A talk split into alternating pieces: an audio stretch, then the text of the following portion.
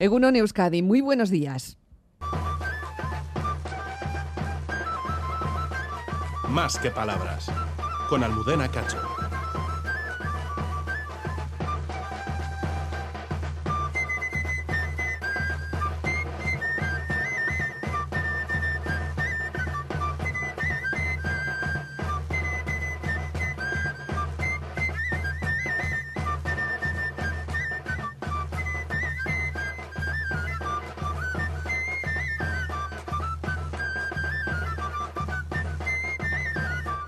Estamos en la selva peruana de Madre de Dios y nos topamos allí con el Amazonas, con la naturaleza más pura y también por la misma razón la más vulnerada, la más herida. Chapa, sangre y oro. Así están hechas las ciudades de la explotación que se asientan en la selva. Allí se dan cita personas sin escrúpulos y también las buenas gentes. Martín Ibarrola cuenta todo esto y más en su nuevo trabajo publicado por Pepitas de Calabaza que se está presentando estos días. Se titula La selva herida.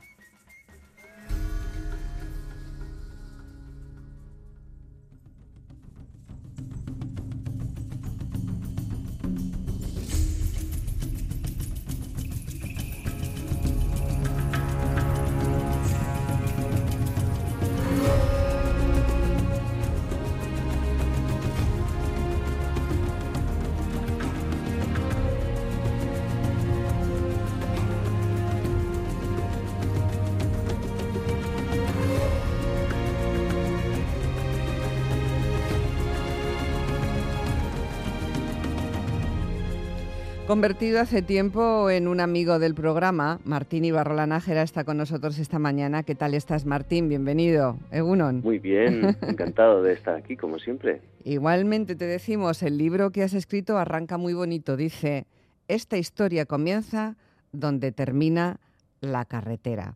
Así que nos ha puesto en una sola frase, nos ha metido en la aventura, en una historia, en el periodismo que rezuman también las páginas. Hay muchas cosas en este libro. Con motivo de la concesión del Premio Beca Literaria de Bodega Solar y Café Bretón, ya invitamos a Martín al programa. Y ahora llega la materialización del premio, que es este libro que estás presentando. ¿Qué tal están yendo las presentaciones? La última ayer mismo, ¿no? Eso es, sí, este fin de está en, en Logroño y aquí muy bien, vino vino mi familia, con los del Café Bretón, Bodega Solarra, Pepitas. Al final es casi volver a casa. Claro que sí. Oye, cuéntanos cómo iniciaste el viaje que te lleva al Amazonas y también cómo el pasado y el presente eh, empiezan a tejer el entramado de este relato, que es el del viaje, el de la investigación y también de la aventura. Cuéntame los inicios. Mira, pues el, el comienzo empieza con Miguel Gutiérrez Garitano, y yo creo que ya le conoces, y es, bueno, es un explorador vitoriano y gran amigo, y él ya me comentaba que, que estaba siguiendo los pasos de, de Álvarez Maldonado, que fue un conquistador del siglo XVI muy curioso, que entre otras cosas fue el primero que, que empezó a traer noticias sobre el reino del Paititi, que era una quimera, era una especie de dorado peruano que, ya entonces eh, seducía a muchos aventureros que se internaban en la selva en busca de riquezas y que ha, eh, que ha seguido atrayendo a todo tipo de personajes que, que siguen pensando que van a encontrar pues eso, raudales de oro y plata en, entre lianas. Pero a él le interesaba mucho la, lo que es la evolución histórica del, del mito. Entonces quería emular la, todas las travesías que hizo Maldonado por esta región de Madre de Dios y luego acabar en unas ruinas en, en la frontera de, Brasil. Entonces, eh, a mí me pareció perfecto porque me permitía acompañarlo y cumplir un sueño casi de infancia que era ser cronista de aventuras y además poder cubrir todos los reportajes que me, todas las temáticas que había en, el Amazonas y poder contar un poco cómo era la realidad cotidiana del, del Amazonas. Y tenía, que es lo que a mí también mm, ya es mi debilidad, un puntito un poco loco, que era que su idea era ir en kayak hinchable. Y a mí eso me pareció ya la, la idea perfecta. Sí. Luego ya es verdad que que él me confesó que yo era el único que había dicho que sí, que a todos los que se los había propuesto no, no. No estaban por esa labor. No. Eh, de todas formas, claro, es un viaje muy especial y ahí confluyen muchas cosas. No solo todos los afluentes del Amazonas, que aunque nace chiquitín, chiquitín, luego se convierte en el monstruoso y maravilloso río inmenso que es, ¿no? Eh, eh, tú te encuentras no solo con las búsquedas que ya llevabais de alguna manera escritas en vuestro, en vuestro itinerario, sino que te encuentras también con turistas habituales, con la gente que, que va a descubrir, pero por un simple ocio, por, no, no, tanto por afán de aventura, y luego, bueno, luego te encuentras con otras muchas cosas de las que, de las que hablaremos. Cuando, claro, tú también, en cierta manera, eres turista en algunos momentos, ¿no? Cuando estás allí. Claro, sí, bueno, turista, no viajero seguro. Viajero fijo, sí. porque al final es verdad que en, sobre todo en la primera parte sí que había cierto turismo muy enfocado a la naturaleza, además un turismo de cierto alto standing. Hombre, claro. Eh, sí, sí, y el, toda la parte de las comunidades indígenas, eso atrae a mucha gente. Pero es que a medida que ibas descendiendo por el río, te ibas metiendo en el Far West.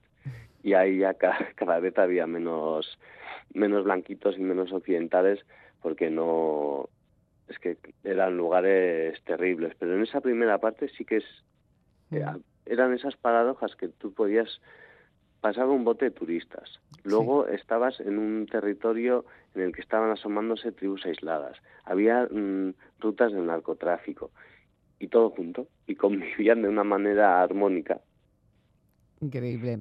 La verdad es que eh, para perdón, irnos sumergiendo en lo que en el viaje de, de Martín, eh, él ha dicho, ¿no? Al principio te encontrabas con turistas y con un turismo de naturaleza, un descubrimiento de la vida, perdón, de la vida natural, que me imagino que allí es exuberante como en ningún otro sitio, eh, pues de repente aparecen otras cosas en lontananza, ¿no? Algo, algo terrible, has mencionado antes. La selva que acumula también prácticas ilícitas, minería salvaje, ilegal, contaminación, vertidos tóxicos a la cadena trófica, narcotráfico, prostitución. lo explica muy bien Karina, a quien me quiero que me presentes tú. Ya me hablaste de ella, pero para quienes nos están escuchando, ¿quién es Karina? Pues mira, Karina, Karina Garay es una, fue una fiscal ambiental eh, de pura vocación, una ambientalista vocacional que fue uno de, las, de los pilares de la Operación Mercurio.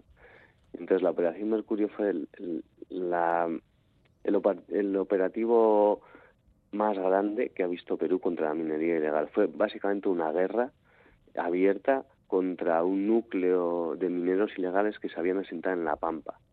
Entonces hubo un intento de Policía Nacional, Ejército y Fiscalía que se aunaron por primera vez e intentaron luchar para erradicar esa todas esas dragas que estaban arrasando con, con la selva y que estaban provocando que hubiese desiertos amazónicos.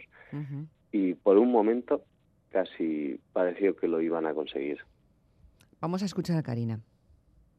En el Perú, la pérdida de los bosques amazónicos es un problema que agrava nuestra coexistencia. Ello se debe a las actividades ilícitas como son la tala de bosques, el cambio de uso de suelo para cultivos ilícitos, como son las drogas, y la minería ilegal. Pero no queda ahí.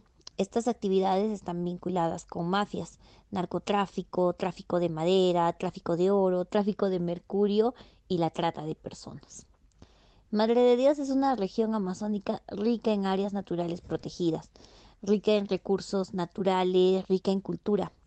Sin embargo, la necesidad económica de muchos peruanos y peruanas hace que se dirijan a este lugar a trabajar extrayendo oro en condiciones infrahumanas o siendo obligados a trabajar en bares y cantinas promoviendo la diversión y lujuria obviamente para los mineros. La minería ilegal al realizarse en lugares prohibidos como son las reservas naturales y los ríos, pone en riesgo la vida de muchas especies, sí, de, de animales, que forman parte obviamente de la cadena alimenticia del hombre arrasa con los bosques, que son nuestra fuente de oxígeno. Contamina los ríos con el uso de mercurio. Y es así que esta actividad afecta gravemente la vida y salud de la población. Ante ello, el Estado peruano está en la obligación de fortalecer la lucha contra la minería ilegal, que además genera grandes pérdidas económicas al país. En primer lugar, se debe fortalecer las acciones conjuntas, como fue el operativo Mercurio, eh, que realizamos junto con las Fuerzas Armadas y la Policía Nacional del Perú, en el cual participé. Y cuando estos logros son en favor de nuestra población, de nuestra vida y de nuestra naturaleza, son mucho mejor. Se deben impulsar mayores leyes de control de insumos químicos, como son el mercurio, el petróleo y también las maquinarias que son utilizadas para esta actividad. Se debe propiciar actividades económicas alternas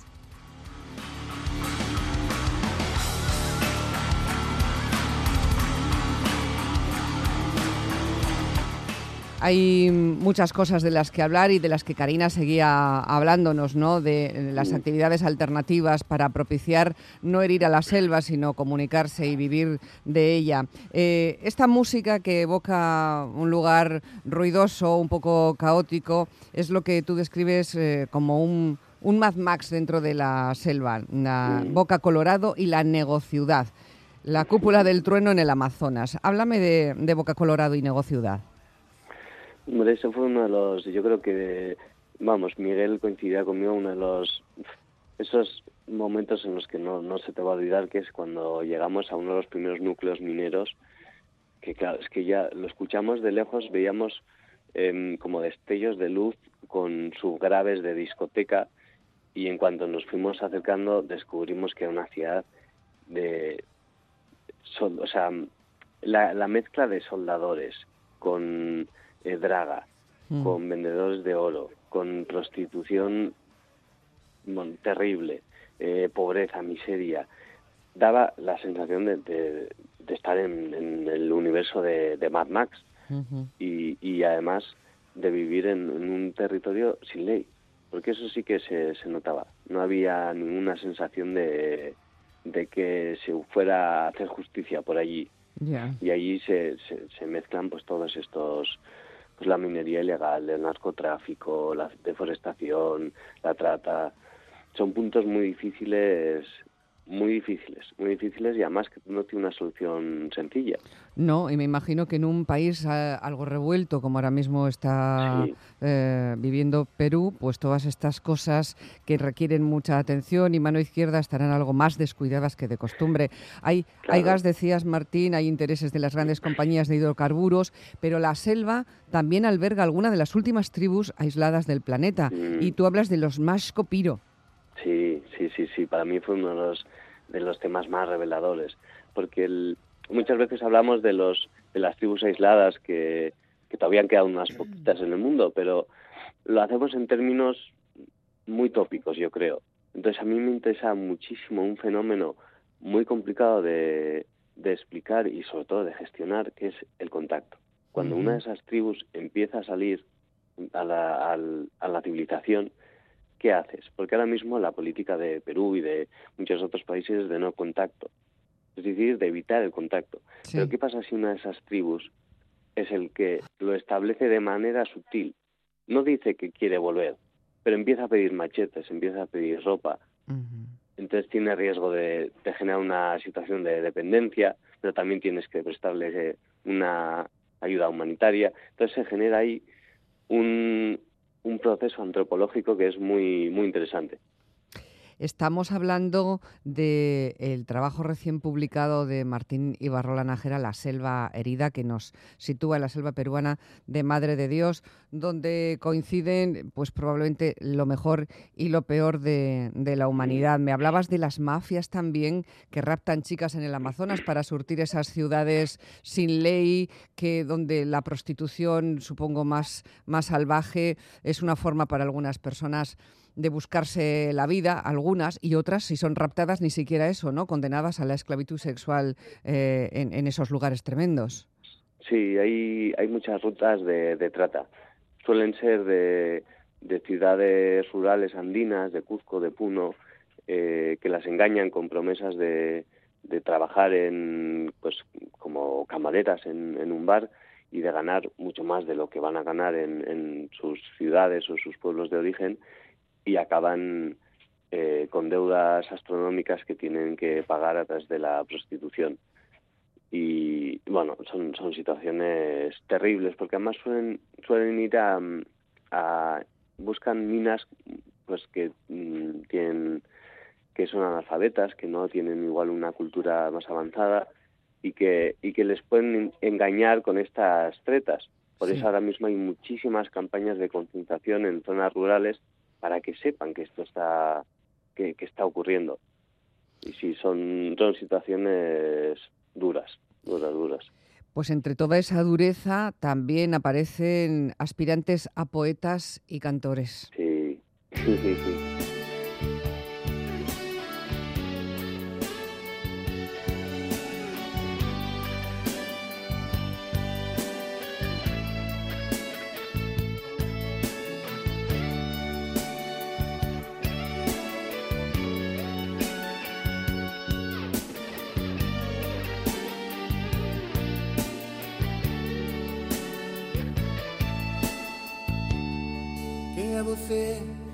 A dizer o que diz por aí. Pra julgar o que sinto no fundo do meu coração.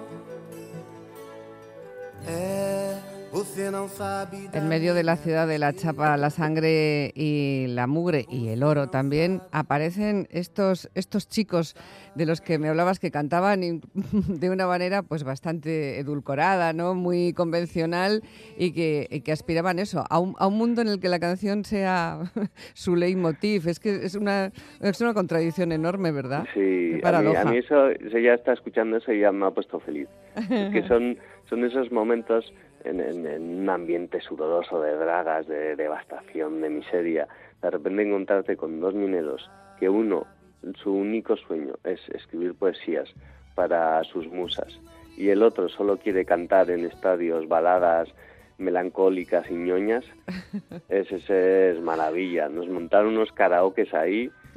Ellos, en el fondo, el, el oro era pues, una manera super de sobrevivir, pero lo que querían era cantar o, escribir poesías. Claro, y para comer, mientras tanto, formaban parte de ese Mad Max en, la selva del Amazonas. Y luego allí hay una radio también, Martín, una radio que lleva el nombre de la selva, Madre de Dios, donde te encuentras con un burgalés afincado allí, radiofonista. Sí, el doctor en Alaska de Puerto Maldonado. César es maravilla, es un gran amigo y además eh, un hombre que, que está inventando el periodismo en, en, mitad de la selva, porque Puerto Maldonado tiene una tradición bastante dudosa en el periodismo, con mucho mucha corrupción, como en todo, y, César todos los días está ahí al pie del cañón intentando ser imparcial, que es algo muy muy complicado. ¿Cómo llegó César hasta allí? Que César no habrá cumplido ni los 40 todavía, ¿no? Pues yo creo que justo ha cumplido. Sí. Ah. Sí, o por ahí por ahí estábamos. Sí, sí, sí. ¿Y él, llega hasta allí? Pues, pues, pues de una, pues él, él lo podría contar mejor, pero es una, vocación de cura que se fue transformando después en, en una vocación por el periodismo, con una misión dominica, bueno, una historia rocambolesca que le llevó a la radio regional de Madre Dios, donde ya hay, es que se ha quedado, ya él dice que es muy caótica, muy fea la, ciudad de Puerto Maldonado, pero yo creo que está enamorado de ella. y, es posible que, César, a quien vamos a escuchar dentro de un momento en un corte de, audio que nos has, nos has facilitado, esté corriendo riesgos por el trabajo que realiza? Sí, sí, duda. Y además, a mí eso me da mucha cosa. Ahora mismo, por ejemplo, Perú es una olla a presión. Y sobre todo las zonas rurales que han que tienen tantísima corrupción y que pues muchos de los problemas que, se tratan en el libro eh, ahora se están viendo. Y César, pues como periodista, eh, está informando todos los días sobre lo que ocurre. El otro día le estuvieron tirando piedras unas, unos, pues unos, unas protestas que se fueron de, de madre. Él todos los días vuelve. Sí, corre riesgos, sí, sí, todos los días. Este es César, su voz. Amanece con nubes la ciudad de Puerto Maldonado, una ciudad que estos últimos 25 días está viviendo una situación extremadamente complicada, una situación en la cual no hay gas para poder cocinar y se está teniendo que recurrir al carbón o a la leña y también no existe combustible, un elemento eh, fundamental en una ciudad como Puerto Maldonado que se moviliza siempre con motocicleta. Además de eso, eh, la ciudad está asediada, no tiene, no recibe verduras, no recibe ningún tipo de, producto porque está cerrado eh, su tránsito por vía interoceánica a la altura del laberinto y también por la parte de Brasil están los bloqueos de carreteras desde el día 4 de enero. Estamos a, a 27, ya llevamos 24 días en esta situación y para hacerse una idea, solamente para hacerse una idea, más de medio millón de, o casi medio millón de, galones de combustible se gastan en la ciudad de Puerto Maldonado y más de un millón doscientos mil en toda la región de Madre de Dios y eh, solamente han ingresado en la ciudad de Puerto Maldonado unos mil galones en los últimos 24 días. Así que de ese medio millón a, 20, a 7.000 galones es la diferencia entre estar o no eh, eh, bueno, pues con la libertad de poder eh, movilizarse, de poder atender también como periodistas incluso las informaciones. El día de ayer estuvieron a punto los manifestantes de quemar la sede del gobierno regional y están también atentando contra otros lugares. el derecho legítimo a la protesta que se deslegitima cuando hay actos de violencia. La violencia de la que estábamos hablando en esta selva herida, título del libro de Martín, de Martín Ibarrola, que está esta mañana con nosotros. Eh, la selva herida está ya salido, es un libro muy bonito, con una portada, con una portada que eh, a mí me encanta esta portada tan verde con el Amazonas ahí. Eh, ¿Cómo la elegisteis? Eso también con, con Julián, el editor de Pinturas de Calabaza, que, que siempre hila muy fino, y queríamos que, porque el libro tampoco es solamente pura devastación, también hay muchas partes de, la belleza y de, todos los tesoros increíbles que guarda la selva. Entonces yo creo que hace mención a eso, ¿eh? porque lo que aparece en la portada son esas, esos más copiro que, que se están asomando a un, a un mundo incierto. es, es, una portada muy bonita y es verdad que, que, que la naturaleza ahí tiene que ser maravillosa. Decía ah, cuando te preguntaba eso de que tú en cierto momento eres turista, siempre viajero, pero turista cuando descubres a lo mejor asomando de entre la selva un rostro en la piedra o unas ruinas completamente olvidadas, ahí solo la visión de, ese lugar en el que tú eres el que observa y, el lugar el que se exhibe, me parece fantástico también. Eso os pasó en la selva, ¿verdad? Sí, sí, sí. El, ¿Te refieres al rostro de, de piedra de Darkwood, sí. Ese fue un, bueno, ese fue un descubrimiento de, de unos indígenas que les habían, les habían contratado una empresa de hidrocarbureros y ya me dijeron que habían visto un rostro de piedra entre lianas. Entonces eso llegó a oídos de Diego Cortijo, que es un explorador em, también ya con, muy veterano, y él por miedo a que se fuera a ocultar ese descubrimiento, el tío se metió en la selva y no paró hasta que lo hasta que lo descubrió. Y a raíz de eso se ha, se ha generado un efecto muy curioso que es eh, la creación de un mito en directo. Entonces, las la comunidad indígenas eh, cercanas han asimilado ese ese rostro de piedra que además es natural, ni siquiera es un rostro tallado, no es una talla, como suyo. Y ahora ya están hablando de, de casi tradiciones eh, originarias, ancestrales, que ya incluían ese rostro de piedra, pero que nadie, nadie lo conocía. Pero ya lo han asimilado como suyo. Entonces se hacen ahí fenómenos curiosos. El libro La selva herida comienza hablando del Paititi y termina con tres testimonios de la Pampa. Una fiscal que coleccionaba muñecas de Wonder Woman, que es Karina, ¿no? Entiendo. Karina Garay. El señor de Metro y el manzano podrido. Esta trilogía, estos tres testimonios necesitan por lo menos un apunte, ¿eh? Luego ya lo descubrirán los lectores cuando se acerquen al libro. Pero, eh, eh, ¿por qué terminas así el libro? Yo, yo quería sacar, rescatar a, tres personajes. Entonces, una era Karina, eh, porque eran además en, en, la zona dura de, la minería. Entonces está Karina, después está el, el señor Demetrio, que es un, un ambientalista que desgraciadamente perdió a su hijo hace dos años porque lo mataron unos sicarios. Entonces, toda su familia lleva em, protegiendo los bosques de la zona eh, toda la vida y esta es una de las consecuencias. Entonces, es la lucha de este hombre por, por trabajar el bosque de manera sostenible. Y ya la tercera son dos personajes, dos fiscales corruptas que, bueno, pues el manzano podrido. El manzano podrido. Todo esto en La Selva Herida, editado por Pepitas de Calabaza, su autor Martín Ibarrola, hoy con nosotros para abrir el, programa. Te mando un beso y, preguntarte también, antes de despedirte, eh, por dónde vas a andar presentándolo próximamente, porque febrero va a ser un mes intenso.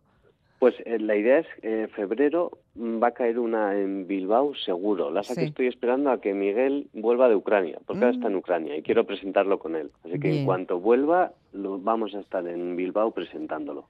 Con Miguel Gutiérrez Garitano. Muy bien. Eso es. Perfecto, pues un abrazo Martín y que vaya todo muy bonito. Hasta pronto. Suerte. agur. agur.